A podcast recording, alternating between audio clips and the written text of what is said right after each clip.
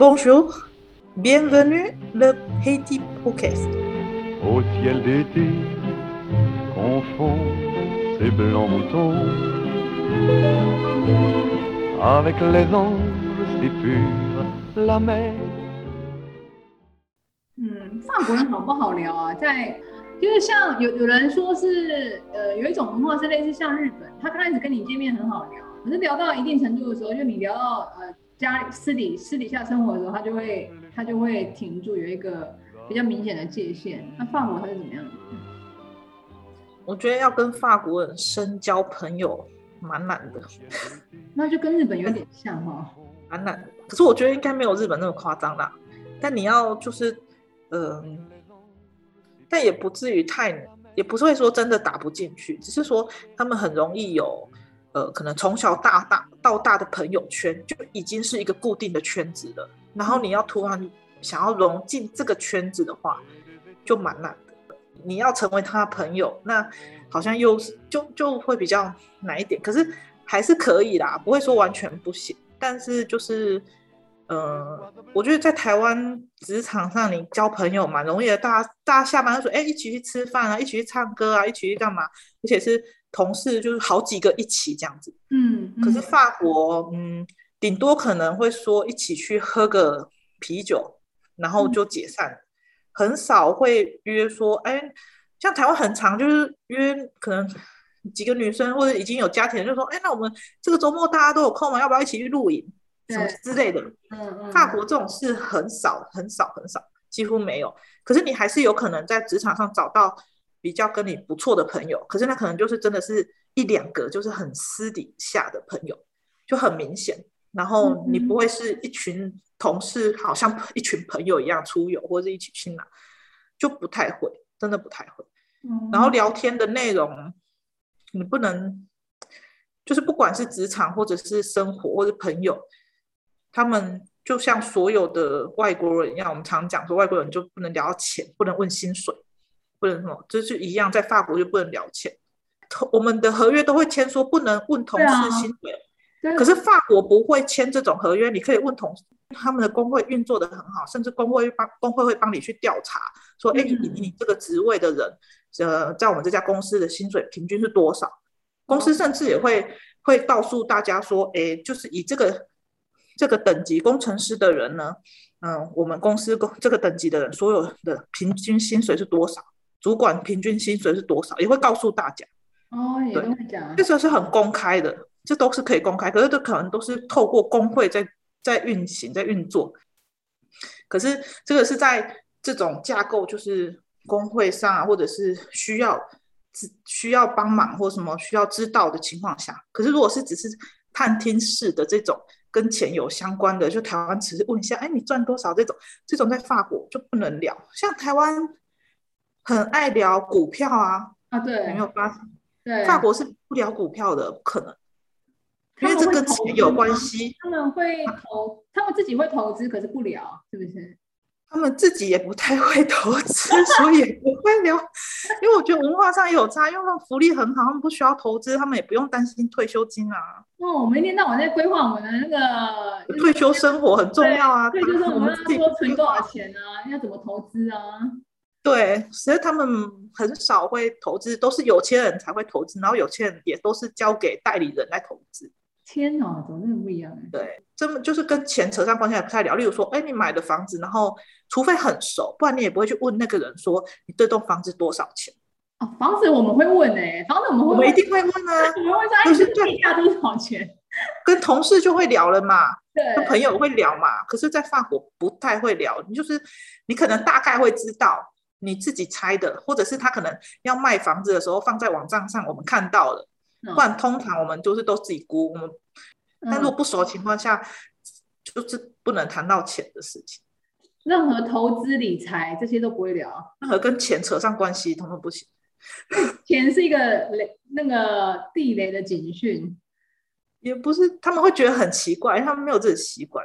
可他们就不聊这个，可是他们聊的就是生活啊，他们就是聊啊，你吃了什么？我最近去什么餐厅吃饭啊？那家餐厅很好吃啊，然后什么之类，或者是法国很爱聊美食，是这一点跟台湾一样，所以他们可以聊美食。然后我觉得蛮特别是他们的餐厅一定一定会有一道菜，就是每天都会供应薯条跟牛排。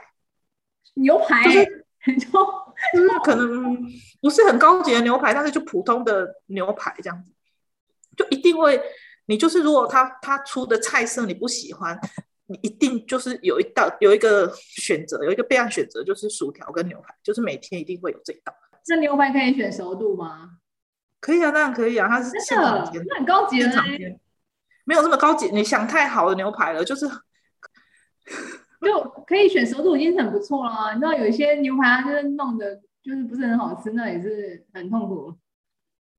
所以法国人聊美食绝对没问题，就跟台湾人一样。哎，哪间餐厅开了，我去吃过了，很好吃，然后什么之类。可他们也还是不会聊钱哦。台湾可能会讲说，哎呀，很划算呢，那一餐才多少？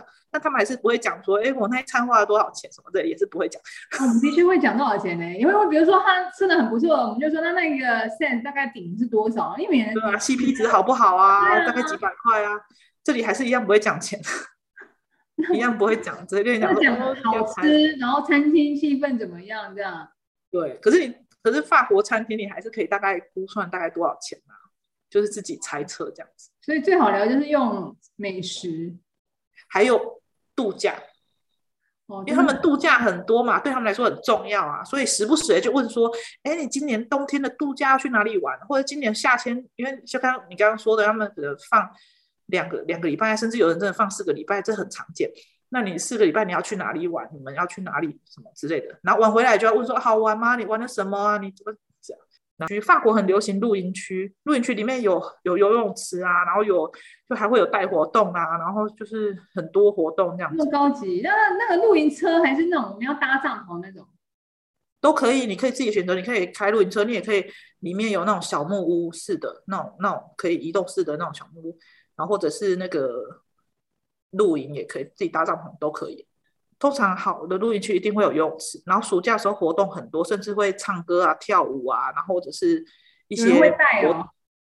对，然后甚至在游泳池里面会，它不是简单游泳池，有些游泳池都还有那个就是那个溜滑梯什么之类的那种都有。然后甚至有人会带你，就是早上几点，然后在水里做做体操什么之类的，这种都有，就很多活动，真的很多样的。对，就不像台湾，可能只是一块地，然后让你录完，让你 搭个帐篷，然后活动你自己来。没有，就是露营区会准备很多活动。哦，不错哎。对，我觉得你找到工作这件事情很强哎，因为其实有的他，比如说呃，结婚之后，大部分的应该是比较少找得到，就类似像这种正规的公司的工作。一方面语言是这里遇到蛮少的啦，是真的蛮少，因为没有没有欧洲学历，然后没有欧洲工作经验，是真的蛮难的。嗯，然后我觉得我运气还不错，我主管都说很，他真的很满意，就是用到我这样子，是不是？真的很耐操。对啊，婆婆也是一个育儿的相关的行业，对不对？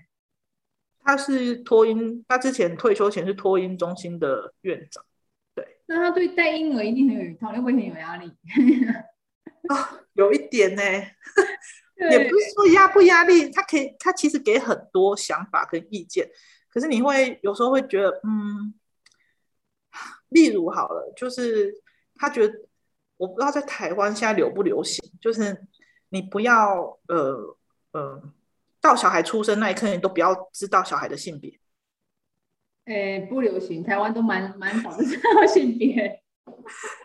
就是法国哦，这个还蛮流行这样的。有些人会，就是呃，大部分的法国家长可能会是他发家长知道性别，但他不告诉所有周遭的人。法国照超音波正常，如果你什么问题都没有的话，你就是照三次而已。啊，真的哦？台湾每次都照哎？台湾每个月都照嘛？对啊，对，没有法国，法国就只有照三次。然后，但是如果你就看你追踪的，你在法国也是有机会，就是每个月照啦。然后我就我就我跟婆婆婆婆聊到这件事，然后我就想说，哎，每个月照也还不错啊。然后她就在那边讲说，每个月照超音波那种东西对小孩也不好。哪里不好？哪里哪里？这种超音波毕竟也是雷什什么什么光什么之类，我也不知道。他就觉得不好。台湾孕妇去产检都被抓去照啊。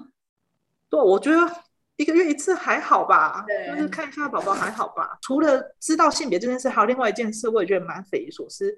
在台湾，我不知道现在台湾会不会这样，就是法国他们会不给奶嘴吸，让他们吸手指头。哎，这倒没有，他反而会建议你给他吸奶嘴，然后他不要让他吸手指头。然后我婆婆是觉得要给他吸手指头，不要给他吸奶嘴。这个真的蛮奇怪的哎。但我要说的是，不是所有法国人都这样想啊，只是说法国的一些育儿的观念有不同派别。嗯嗯，就有些人真的会这么做，有些人会，有些人还是会给奶嘴，但是真的有一派的人是不给奶嘴，给吸手指头。他们，然后我婆婆的理由是，手指就长在长在手上，很难戒，因为奶嘴还可以假装它不见。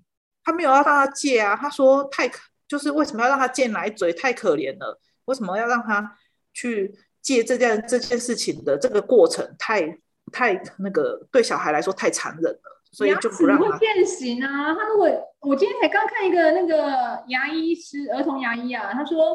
最最后的期限是小孩四岁之前，因为六岁长恒牙嘛，所以你四岁如果再不戒牙齿，他、嗯、那个牙齿就会爆爆了，然后它会影响到恒牙。法国青少年的时候健保都有补助，全部的人都会戴牙套，几乎所有青少年都会戴牙套，健保都是有补底部那个补助的，所以、真的很省很多钱。所以这好像也不是个问题。如果你说要是龅牙不龅牙的话，反正他们到时候连。那个青少年都会有补助戴牙套，对，我就很不能接受。我就觉得，对啊，我不要看我小孩在别人面前那边一直吸奶嘴，因为他戒不掉，关键他可能五岁还在吸，六岁还在吸。嗯，但法国人就觉得没什么，可是真的到处你看到五岁，真的会很多小孩子就是一直还在吸他们的手指头，很不会很容易生病吗？不会，就是因为小孩的手到处摸。育儿观念也有差啦，小小孩放在地上，让他们那边玩，那边拖地什么，然后玩一玩，然后又摸手，就很常见。台湾可能一碰地就呃立刻抱起来这样子，就是他们很会立刻抱起来，可是真的会觉得说这样洗手又要洗完手，然后他又摸地板，然后又就会一直帮他洗手，一直帮他擦手这样子。可是法国就不太会，可能就是到公园就放在地上让他爬，让他走，或者到别人家里。因为法国进家进别人朋朋友的家或别人家里是不会脱鞋的，通常不会脱鞋。那不会脱鞋的情况下，他们还是会把小孩放在地上让他爬。那他如果爬一爬吃手指，也不会帮他去擦一下这样？不会。对对对，有一种训练的的那个效果在。那个 Boris 他弟他们就是让他吸手指，然后一开始小朋友还很小，刚出生一个月，他根本找不到手指啊。对对对。所以是你妈妈、爸爸的小拇指给小朋友吸，他们这样给他吸了一两个月，他才那个小 baby，他才自己找到手指，然后才开始自己吸自己的。所以在找到之前，爸妈要让 让他吸他的小拇指，这真的无法接受哎、欸，这真的。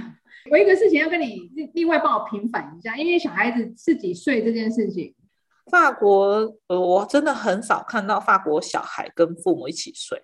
但刚刚开始出就刚出生，当然不一样啦，就是还是会一起睡，因为毕竟他们才刚还是需要母体的那个体温什么之类，需要安全感。可是通常法国是觉得大概至最慢最慢六个月之后就要要让他们分房睡了。就是，例如说，我们在准备小朋友的那个清单，例如说，小孩要来啦，我们要准备床嘛，要准备什么尿布啊，什么之类的。那通常也会有一样东西一定要准备，就是那个 baby phone。嗯，就是有两个机器，然后一个可以放在他的房间，然后我们可以带着走，就可以听到那边的声音，或者是有时候有影像的，就可以看到他在干嘛。有影像的，你可以用那个小米，我用起来越便宜越好用。就直接买一个录影机就好了嘛。嗯嗯、可是如果你去朋友家嘞，因为法国人还是会把小朋友带去朋友家，就是，比如说今天晚上有个呃，大家一起聚会吃饭，然后呃，可能台湾的父母可能就在小孩一岁或者三岁以前，可能都不会不太会去社交了吧？我猜很少，还是有，可是很少啊，大部分都还是就是可能白天在晚上就不会。哎，对。对，那法国人可能晚上还是会，而且你会去朋友家，然后就跟他说：“哎，我小孩可能等下九点要睡觉，可以可以跟你借个房间？”然后我就把小孩放在那边，那放在那就是放在那边睡，然后大人们继续喝酒，呃，吃饭，然后吃到十一二点都没关系，这样，然后等到离开的时候再把小朋友抱起来抱回家继续睡，这样子。哦、可是这样的情况下，你就需要带着那个录影或者是摄影机，然后到别的朋友家也要装设。哦，因为他睡在不是不是只有你家，就是到处跟着你走，就是这个机器会到处跟着你走，对。但是有一些小孩可能，呃，在别人家也睡不着啦，这也是有可能，对，就有可能父母可能就会比较痛苦一点，就没办法出门，对。那大部分都会去训练这件事情，就是就是他们从小可能习惯不一样的环境睡觉，因为你小三岁前也要睡午觉啊。嗯，那难道你要午觉前就一定要回到家让他睡午觉吗？台湾有一些父母是这样啊。是啊，可是法国，你你说你中午约吃饭好了，他们根本到三点四点主餐都还没上啊。那小朋友都要睡觉了，那你要回家吗？哦、不可能啊，所以就是也是会借一个午觉的房间这样子，也是要。不怕它跌下来嘛？因为有的小小朋友会翻。哦，他们会有那个可以带着走，就是。就是带着走的护栏，真的 不是带着走的床，对，你就就是可以很很很简单，可以收起来，然后再打开的网状的，哦，对，所以他们都会有这种东西。就人家是带背巾，然后你们是带那个带着走的床，因为到哪都要睡到哪这样。对对对对对，哎，好真的有，真的有，所以就对，所以不用担心它掉下来啊，就是该有的给息都要准备好。就他们什么听到什么其他，你就听起来说，哎，这个文化好像跟台湾育儿文化不太一样。你说关于育儿吗？对啊，小朋友婴就婴幼儿，他们有公立托婴中心嘛？可是其实很难排进去啊，因为位置也不多。可是通常幼稚园就没有排不进去的问题。台湾是幼稚园会排不进去公立的嘛？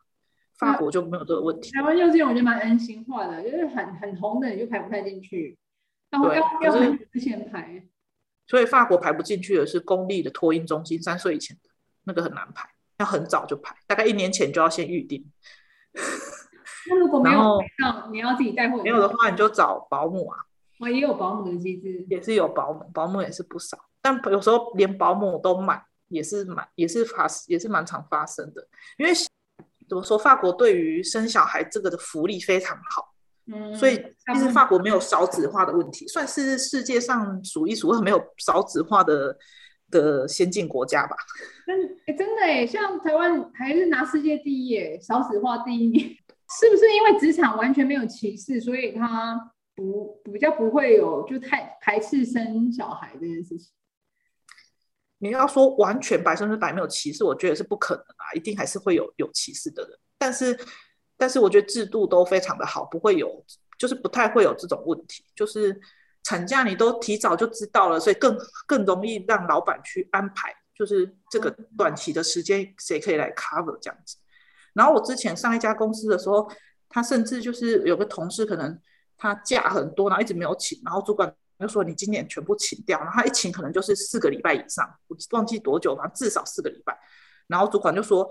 那没有人做你工作，那一样，他就是去找一个短期的工作的人来来接替他的工作，这样子，就是他们很习惯会在这个时间点去找一些短期工作的，所以像孕妇就完全没有这个问题啊，就是你就可以找到这种人，然后福利又很好，制度就是大家都很好，然后我觉得普遍上就蛮愿意生的，对，然后你看薪水也没有差多少。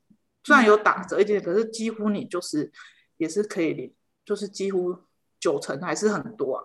而且你就不用去不用开车去上班，然后你不用上班就可以有九成，就是不是都会有生育津贴嘛？然后再来就是生活津贴，就是每个月都会给一些给钱嘛，给小朋友钱。他们那个可以给到台湾是给到三岁吧？嗯，对。法国好像可以给到十八岁。十八岁，那真的就是到就真的到他成人啊。然后你如果生三胎的话，就是那个钱是 double 跑，很多人会会生到三胎。啊，真的，台湾现在蛮多生过两个。台湾两个已经很厉害了，两个算也是大部分也是有两个啦，可是一个也是只有一个也是有。对，嗯，三个很少啊。对，现在三个，可是在法国三个还蛮常见，三个四个都有可能。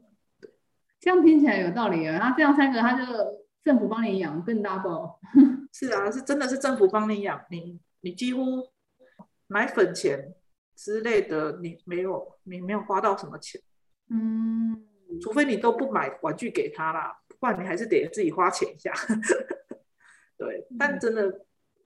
法国养小孩没有这么样，而且而且你知道去幼稚园好了，幼稚园没有托婴中心好了，去他们公立的托婴中心，他们呃托婴中心的钱就是价钱也是根据爸妈的薪水去付钱，啊、不是每个人都一样哦。他不是收收费一致吗？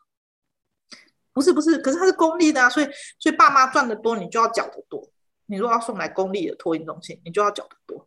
然后如果爸妈没什么收入，你就缴很少这样子。怎么神奇？那他怎么判断多跟少？他有个集聚是不是？他会看你的税收啊，他会看你的，他会看你的税，就是可能看你前年，他会用前年的收入所得，然后去去告诉你说你要付多少钱。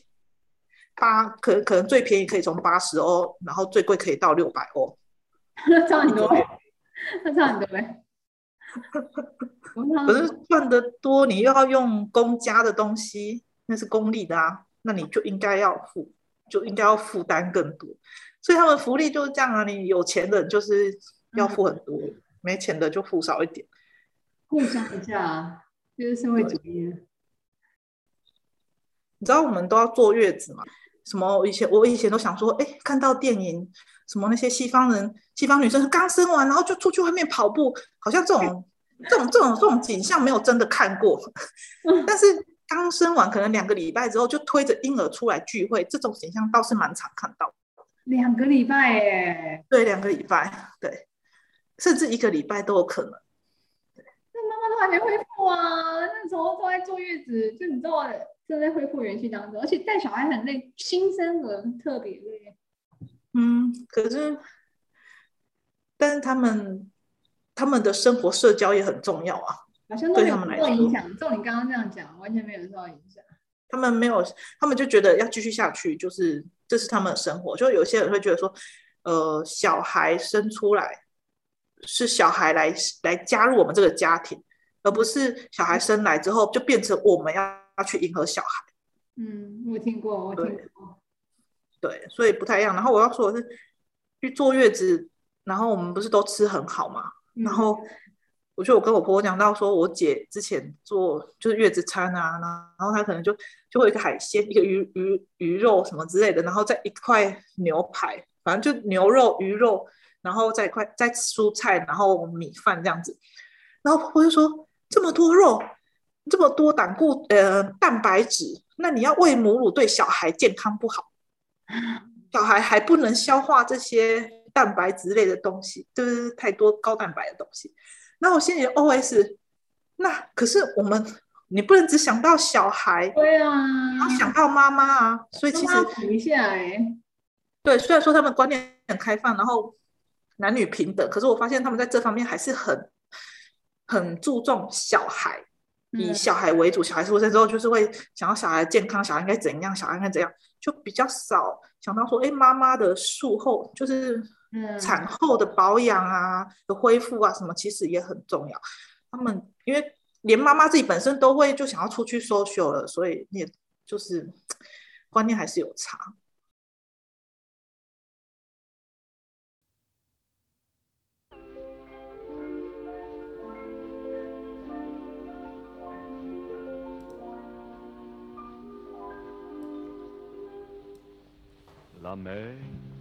这一集内容有聊到 small talk，法国人的聊天内容跟其他的欧洲国家看起来是大致相同。聊假期规划准没错，但聊美食这一块，法国跟台湾又蛮像的。所以跟法国聊天，你可以聊美食、聊假期，但就是不要聊钱就对了。那也有看过一篇文章啊，聊天能力其实是等于你的生活能力。如果你有平常有机会跟欧洲同事聚会聊天，其实也是考验我们生活用用不用心的时候。平常我们培养的兴趣啊、度假规划，都是能够派上用场。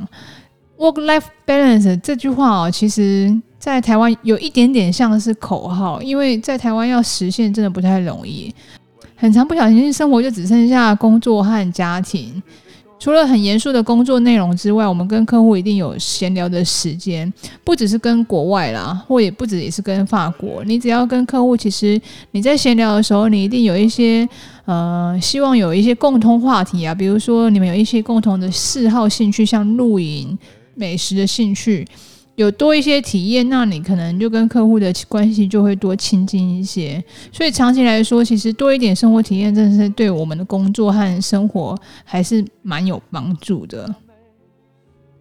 另外一部分也，我们也花了一些篇幅聊了一下法国的育儿生育的福利，哎，真的很好哎。台湾也是有在进步啦，可是还是有空间跟法国学习一下，可以帮你养到十八岁。怎么这么好？其中我也蛮认同，孩子是加入家庭的，爸妈生活不应该要跟小孩子绑在一起为中心。你被影响，可能真的不不免俗，一定会改变一些你的生活。可是，呃，翻天覆地的彻头彻尾的改变，我真的觉得这个会让妈妈得忧郁症。在法国，baby 最晚最晚六个月就要跟父母分房了，主要的原因也是因为爸妈。也都要有自己的生活啊，baby 也很小就跟着爸妈一起去交际应酬、朋友家聚餐了，自己就默默的躺在二楼的房间里面睡觉，真的有达到就是所谓的就是不不以小孩为中心，就是还是要照自己的生活的步调。我们在台湾自己可能就根据自己的状况尽量调整了，因为毕竟有的时候时空背景跟文化上面的差异真的还是有一点差别。但我觉得那个通则很不错，就是爸妈还是要有自己的生活，要保有自己的生活。延伸过分解读就是妈妈也要有自己的时间。以上就是这一节内容，希望你会喜欢。那我们下一集见啦，拜拜。